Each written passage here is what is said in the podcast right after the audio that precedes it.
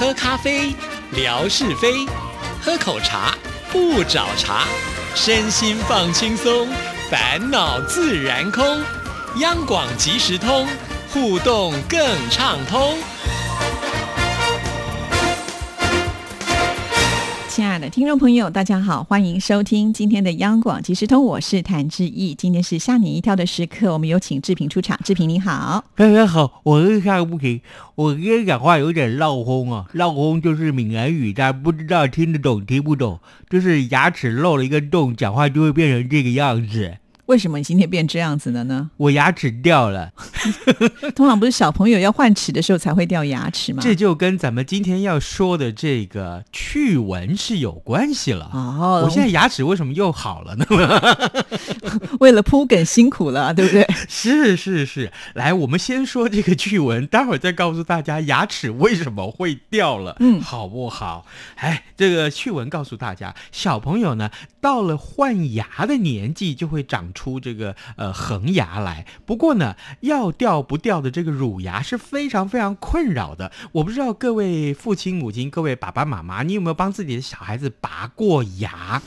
哎，有。小时候我印象当中，就是妈妈会帮我们用一条线绑在那个已经摇摇晃晃的乳牙上面，然后呢就转移你的注意力，然后就用手一拔，哎，就拔起来了。哦，对，那你妈妈跟我妈妈用的方法是同样一种哦，对。啊哈，那他也是帮我这个要拔的那颗牙，先拿线绑住，就是那个缝衣服的线绑住。对对对对对对。然后呢，另一端线，那个线好长好长啊。那么长好拔吗？哎，就牵到那个门把上，就门把用力一关，是，不吃，你牙齿就跑出来了，掉下来。可是你知道吗？那个线越长，嗯，我可以告诉你，我心里面的恐慌就越大。对呀，因为我猜想那个力道一定很大。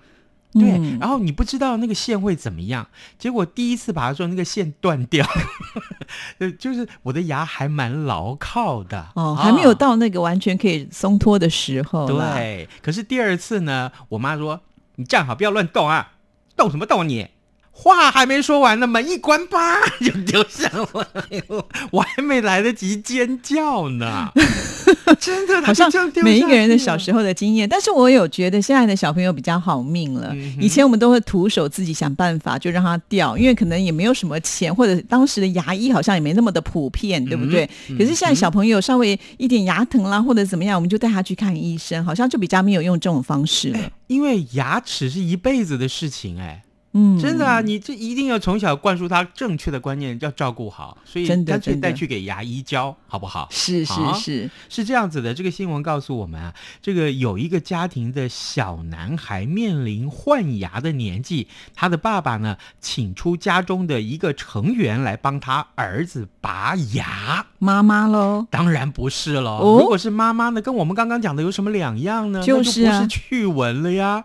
好，这一位成员叫做老。老鹰，等一下，他们家养宠物养老鹰 是啊，哇，养个鹦鹉我都觉得了不起，养老鹰，他们家怎么让这只老鹰飞啊？嗯，这位爸爸在这个呃报废公司的公开版贴出他儿子拔牙的影片啊，他的牙医就是这一只老鹰，他先把线呢绑在老鹰的腿上，然后呢另一端的系在这个他儿子的牙齿上面，影片中可以看得到，而儿子先让这个。老鹰呢站在手背上啊，神情似乎是很害怕。那么爸爸就在旁边安慰他。下一秒钟，老鹰就飞起来了，直接把牙齿一起带走。啊，他爸爸就说：“哦，掉了，掉了，掉了，很好，很好，掉了，掉了，掉了。”儿子这个时候才回过神来，摸一摸自己空空的牙槽，再看看地上的牙齿。天哪，那呆呆的样子好可爱哦！哇，我觉得这个很有风险呢，因为我们刚才讲到妈妈，对不对？通常呢，他们就算怎么下手，都会稍微有点留情，或者是比较考虑到小朋友的安全。可是老鹰，哎。它飞了就飞，万一这时候拔不下来，那那那那不是一个很痛苦的阶段吗？那那会整个人对拔起来。倒也不至于吧。我想这只老鹰既然是宠物，应该不是那种真的很大只的老所以鹰。这时候网友就在底下留言说：“哦，这年头老鹰要训练第二专场哦，不然的话哈、哦，随时会被淘汰哦。啊、然后也有人网友就说：“想不到威武的老鹰目前还要兼差当牙助啊，牙科助理啊，哎，这种拔牙的方式真是叹为观止。哎，从前都用门把，你看说了吧。”我们从前小时候都是用门把，现在改成老鹰了。好，这个所以告诉大家，拔牙的时候各种方式都有。好，这个蛮特别，但真的第一次听到呢，老鹰当牙医来拔牙的事件、哦。对对对，可是我呢，到了老了，上个月我我讲我老了，没有人反对。好吧，那我就做作一下。哪里？你一点看起来都不老。你好虚情假意啊！没有，是你都没有白头发，这。有啦，真的白头发很多耶，我都看不出来。哦，呃，再讲下去就 就假了，是不是？对，真的是假了。来告诉你，是上个月的时候，我呢就吃了一大堆这个呃腰果啊，就我老婆不知道从菜市场哪儿买来了很多腰果，我想放在那儿呢，与其呃它变软，那不如我们先吃了吧。而且腰果趁新鲜，味道很香的，对不对？然后呢，一边看电视一边吃腰果，就这样子看着看着，咬着咬的。咬咬咬，嗯嗯嗯，很好很好，啊，好好好。然后呢，呃，到了晚上的时候啊，这个奇怪，我为什么觉得好像我的牙齿怪怪的？然后我的舌头就本能的去碰了一下我右边的牙齿啊，竟然发现它缺了一角，就这样缺了一角。等一下。腰果又不是很坚硬的东西，你又不用帮它去壳，都已经买来就已经弄好了。是啊，那为什么还会缺一角？对，就是真的牙齿就缺了一角。重点是，重点是，如果我的牙齿真的是因为吃了这个腰果而被我咬掉了，那么掉下来的牙齿到哪里去了？我竟然一点都不知道。一点都没有感觉，反正就自己的牙齿自己吃就对了。这件事情还有下集啊？为什么还有下集？好了，这牙齿缺一角啊，就觉得怪怪的嘛。然后刷牙的时候就会觉得酸酸的啊，嗯、这个牙里面有神经啊之类的。我赶快去看牙喽，一定要啊！嗯、对，这算急诊喽。所以啊，我就赶快预约了牙医去看一看。他说：“哦，你呀、啊、年纪大了。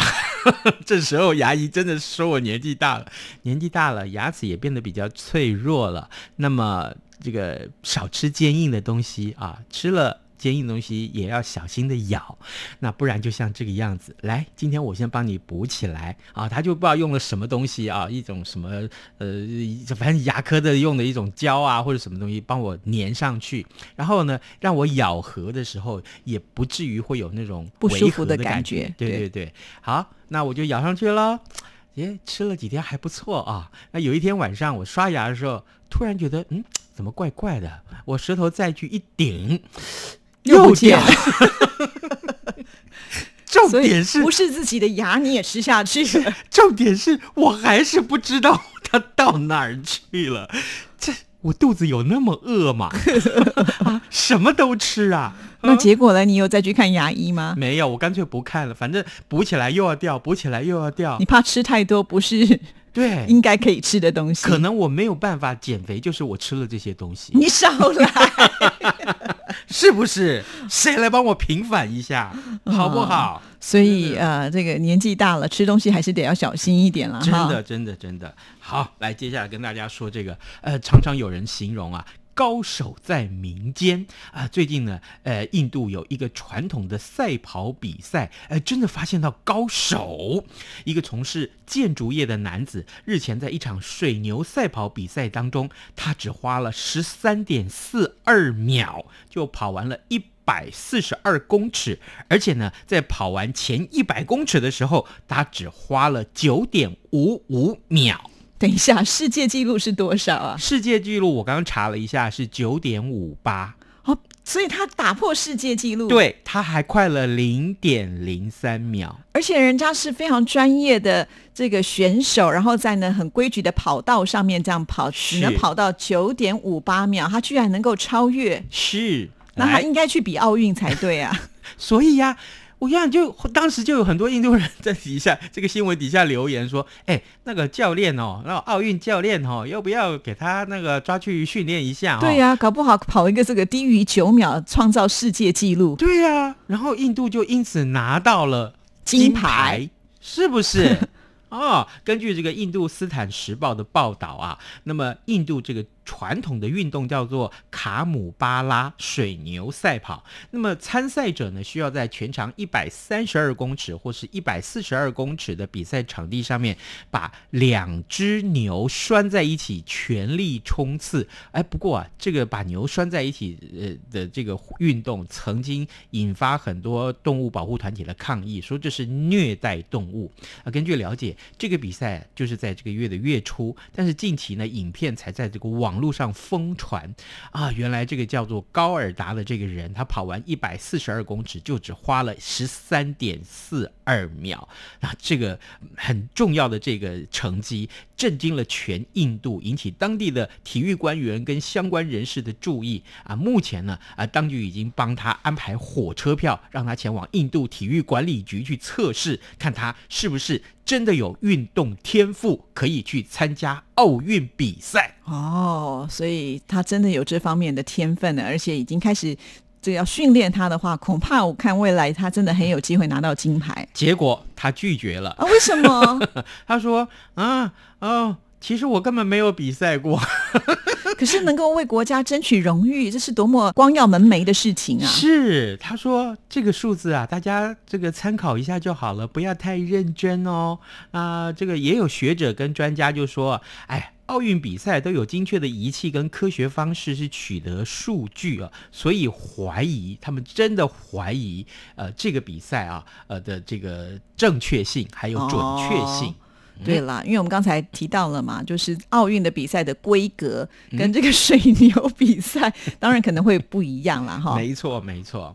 好，接下来我说这个故事啊，其实很好玩。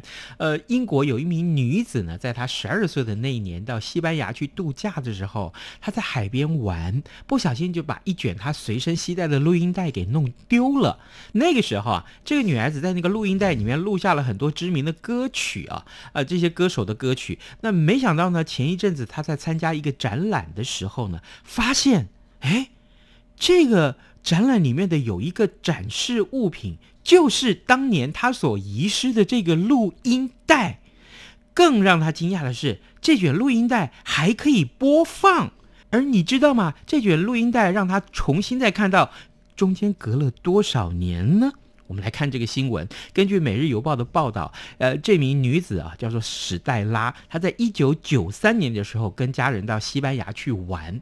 当时呢，她带着一卷录音带，上面呢录了这个像这个呃《Pesha Boys》，就是我们小时候常常听的哦，啊。所以她自己录了一卷她的精选集。，对，小时候我们都会这样嘛，对不对对？对对对对，我也是，我常录的是凤飞飞。